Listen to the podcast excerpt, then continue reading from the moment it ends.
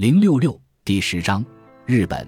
日本是研究老龄化的最佳案例，因为这是第一个经历严重老龄化影响的大型经济体。欧洲一些小国也出现了老龄化问题，然而，由于欧盟内部的劳动力流动相对比较自由，很多小国也输入了不少移民，因此老龄化对这些国家的影响要温和得多。日本没有吸引多少移民，使得它成为研究老龄化和低生育率的典型案例。日本的老龄化对创新和企业带来的负面影响，已经为世人敲响了警钟。日本经济的老龄化，在过去几年中，我经常去日本研究其人口问题。有一天传来这样一条新闻：作为日本最为杰出的互联网企业家之一，枯江贵文由于违反证券法而被逮捕了。最初，我对此并未给予太多注意，因为他的公司规模并不大。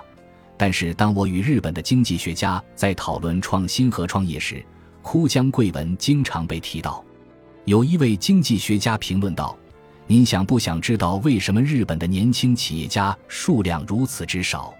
看看我们如何对待枯江贵文就可以知道了。”后来，我得知枯江贵文在日本是为数不多的小于四十岁的年轻企业家，他创立了一家颇受欢迎的互联网门户网站。其叫做活力门，这家公司对传统媒体的垄断地位形成了挑战。他特立独行，高调古怪。他在工作的时候穿 T 恤衫而不是商务正装。他与模特约会，开豪华跑车，并且公然挑战和批评现状。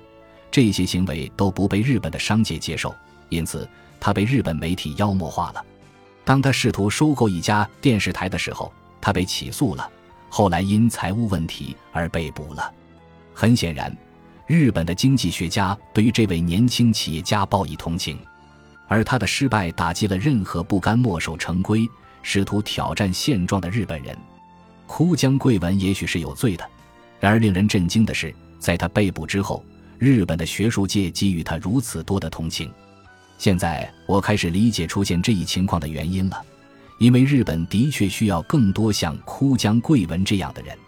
日本的很多经济学家认为，日本经济之所以出现长时间的停滞，就是因为缺少企业家，尤其是年轻的高新技术企业家。与美国相比，日本的高新技术企业要少得多。中国和韩国所拥有的高新技术企业也比日本多得多。日本并非一直都缺少成功的高新技术企业。在二十世纪前半期，日本的年轻企业家创立了索尼、丰田等高新技术企业。